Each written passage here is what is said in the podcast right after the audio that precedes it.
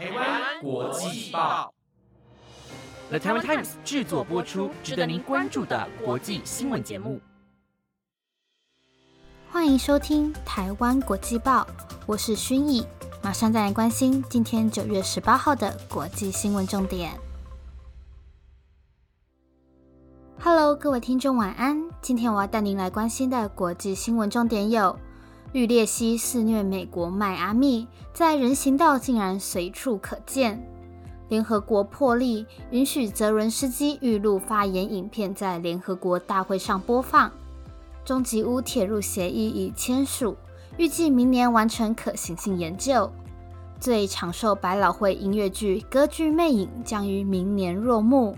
以及史上最狂的庆生方式——法国六十岁蜘蛛人徒手攀爬四十八层楼高。如果您对以上的新闻感兴趣，想了解更多的新闻内容，那就请继续收听下去吧。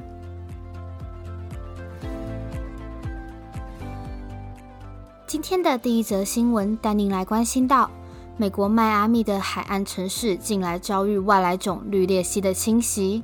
还挖坏了海堤及房屋等。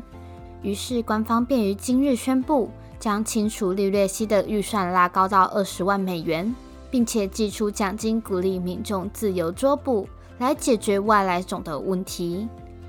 美国城市迈阿密海滩近日受到为数众多的绿鬣蜥侵袭。造成了不仅有成堆的排泄物，绿鬣蜥还会进行挖掘，危及房屋的结构和海堤。高级官员凯撒雷斯表示，如果不再认真采取行动，绿鬣蜥的数量每天都会以倍数的方式疯长，并且已经危害到了当地濒临危险的物种的生存，还可能将沙门马氏菌传播给宠物，造成当地财产的损失。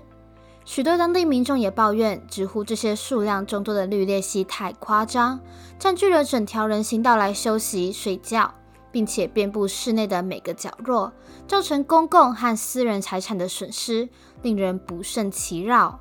有民众甚至开玩笑说，在匹兹堡得花五十美元才能买到绿鬣蜥，但在迈阿密只要在路边就能随便抓。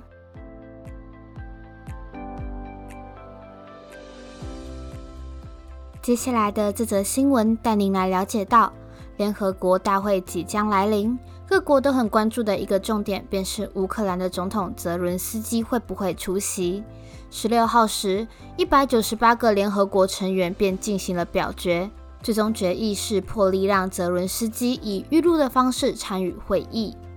受到 COVID-19 疫情的影响，各国领袖过去两年皆是透过影片发表声明，但今年疫情趋缓。于是，从下星期二开始，将有一百五十多位国家元首和政府首脑再次轮流登上讲台。但是，自开战以来，便从未离开过乌克兰领土的乌克兰总统泽伦斯基，为了亲自坐镇乌克兰，依然无法离开。为此，包括乌克兰、美国、法国、土耳其、英国、韩国和哥伦比亚等在内的五十多个国家提交了一份提案。为泽伦斯基申请破例，提案内文强调的情况是，有领袖无法亲自参与联合国大会会议，因为他们无法控制当前外国入侵、侵略及军事敌对行动。在经过投票后，联合国一百九十三个会员国当中，有一百零一个国家投同意票，十九个国家弃权，最终决定泽伦斯基的谈话影片预计在二十一号的下午播放。但也因为许多领导人将在十九号时赴伦敦参加英国女王伊丽莎白二世的葬礼，因此也有可能产生变数。接下这则新闻带您来听到：中国吉尔吉斯、乌兹别克近日签署协议，对中吉乌铁路工程有重要的进展，并且决议针对吉尔吉斯的部分。要在二零二三年六月一号前完成可行性研究。中吉乌铁路二十五年前首次提出后，便一直难有进展。因为这条预计绕过俄国的中吉乌铁路建成后，将会成为中国运货到欧洲及中东的最短路线。因此，俄国忧心中吉乌铁路会增强中国的影响力，让中亚国家更依赖中国市场。这将会对俄国及俄国主导的欧亚经济联盟会有负面的影响，所以反对这条铁路的兴建。吉尔吉斯总统府发言人表示，根据中吉乌铁路合作协议，三方将共同促进完成中吉乌铁路项目吉尔吉斯段图尔乃特、阿尔帕、马克马尔、贾拉拉巴德路线联合方案的可行性研究。根据规划，铁路建成后全长约五百二十三公里，路径拟地从新疆克省向西，经吉尔吉斯到达乌兹别克。这条铁路也将会成为从中国运输货物到欧洲及中东的最短路线，货运路程将缩短九百公里，节省了七到八天的时间，还可能会继续向南穿越土库曼，进入到伊朗，最终到达欧洲的门户土耳其。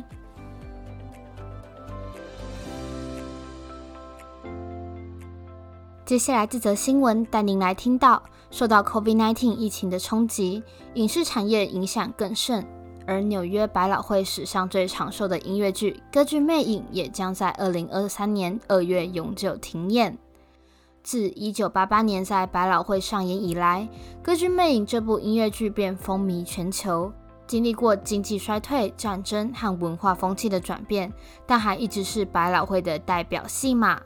不过，歌剧魅影公关部门发言人博罗夫斯基在十六号的时候证实，明年二月十八号在百老汇美琪剧院的演出将会是歌剧魅影在百老汇的最后一场演出。歌剧魅影是一出成本高昂的音乐剧，需要很精心的布景和服装，以及庞大的演员阵容和管弦乐团。但是，自从百老汇因为疫情而被迫熄灯十八个月。并在去年十月重新开张后，这部剧的票房收入一直很不稳定。所以，尽管这出音乐剧创下百老汇最长寿的纪录，预计累计总演出场次高达一万三千九百二十五场，仍然不敌疫情冲击，即将走入历史。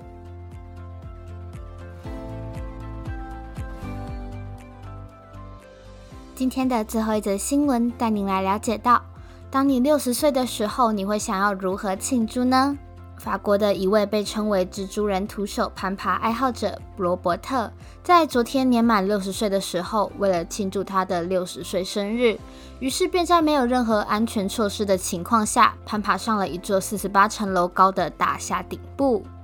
据 BBC 的报道，罗伯特当时到达了巴黎市中心拉德菲斯商业区的道达尔大楼。在没有使用绳索等保护措施的情况下，一路攀爬上去，花了大约六十分钟完成登顶。不过，在罗伯特登顶后，也随即遭到逮捕。罗伯特在攀爬前表示，他希望向大家传递的信息就是：六十岁不代表什么，你仍然可以做运动，保持活跃，做一些极好的事情。罗伯特是以攀登全球各地的高楼而闻名，其中便包括了杜拜的最高建筑物哈利法塔。不过，他通常都是在没有取得许可的状况下进行特技表演，也因此曾多次遭到逮捕。